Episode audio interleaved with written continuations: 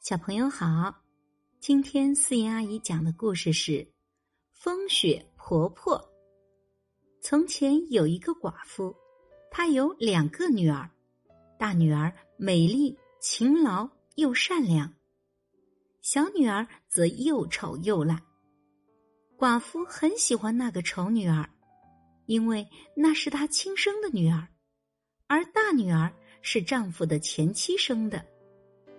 家里所有的活都由大女儿做，这个可怜的姑娘每天都得坐在井边纺线，一直纺到手指淌出鲜血。一天，美丽的姑娘不小心把纱桶掉到了井里，恶毒的继母竟然责骂她，还逼她跳到井里把纱桶找回来。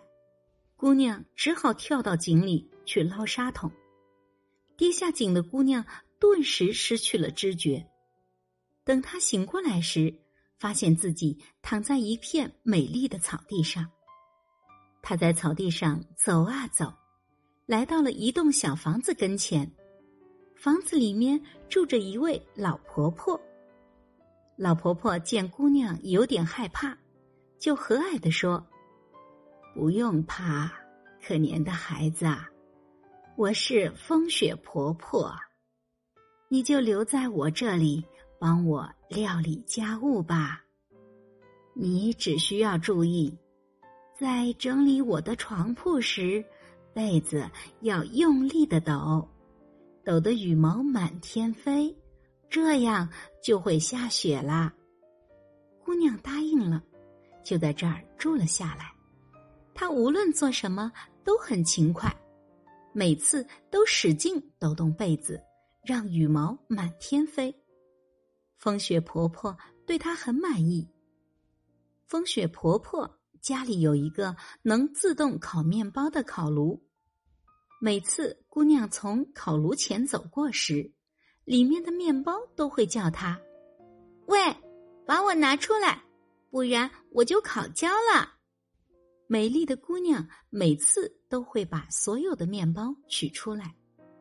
风雪婆婆的院子里有一棵能不断长满苹果的果树，每次姑娘路过时，树上的苹果就会朝她喊：“快摇摇我们，我们都成熟了。”美丽的姑娘就会摇动苹果树，让所有的苹果都落下来，然后她再把苹果。堆成一堆，姑娘在风雪婆婆家住了一阵子，有点想家了，就对风雪婆婆说：“她想回家。”风雪婆婆说：“孩子，你认真的为我做事，我要亲自送你回去。”她拉起姑娘的手，领她走到一扇大门前，大门敞开着。当姑娘走到门口时，金子像雨点一样落到了她身上。风雪婆婆说：“这是勤劳善良的姑娘应该得到的。”还把姑娘掉在井里的沙桶还给了她。这时大门关上了，姑娘发现自己又回到了井上面的世界，就在离家不远的地方。当她走进院子时，公鸡在井台上高声鸣叫起来：“喔喔喔！我们的金姑娘回来了！”继母和妹妹看到她身上满是金子，赶紧讨好的跑出来迎接她。姑娘把自己的经历讲了一遍，寡妇听了，马上想让自己的女儿也去碰碰运气。于是，她让自己又懒又丑的女儿也去井边纺纱。丑女儿用荆棘刺破了手，然后把染红的纱筒扔进井里，自己也跟着跳了下去。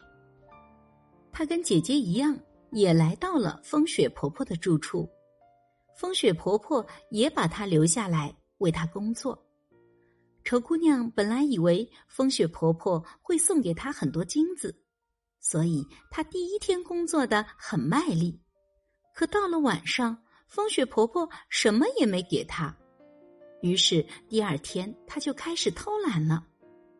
到了第三天早上，她连床都懒得起了。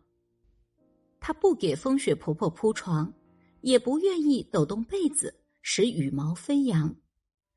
每当丑姑娘走到那个能自动烤面包的烤炉时，面包都会对她喊：“快把我拿出来吧，不然我就烤焦了。”丑姑娘都会说：“我可不愿意把我的手弄脏。”丑姑娘走到苹果树下，苹果请她帮忙摇摇苹果树时，她却说：“我一摇，你们就会掉下来，砸到我的脑袋，我才不管呢。”不久，风雪婆婆就受够了她，想打发她回家。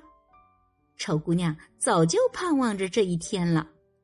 风雪婆婆把她带到大门前，当她站在大门口时，洒下来的却不是金子，而是柏油。风雪婆婆说：“这就是你该得的酬劳。”说完，风雪婆婆就把门关上了。丑姑娘只好带着一身柏油回家了。公鸡一看见她，就叫起来：“喔喔喔！”我们的脏姑娘回家喽！丑姑娘身上的柏油怎么洗也洗不掉，只好粘在身上一辈子了。小朋友，这个故事告诉我们，要做一个勤劳善良的人。当我们真心诚意的帮助别人时，才能得到别人的帮助。我是思妍阿姨，我们下一个故事见。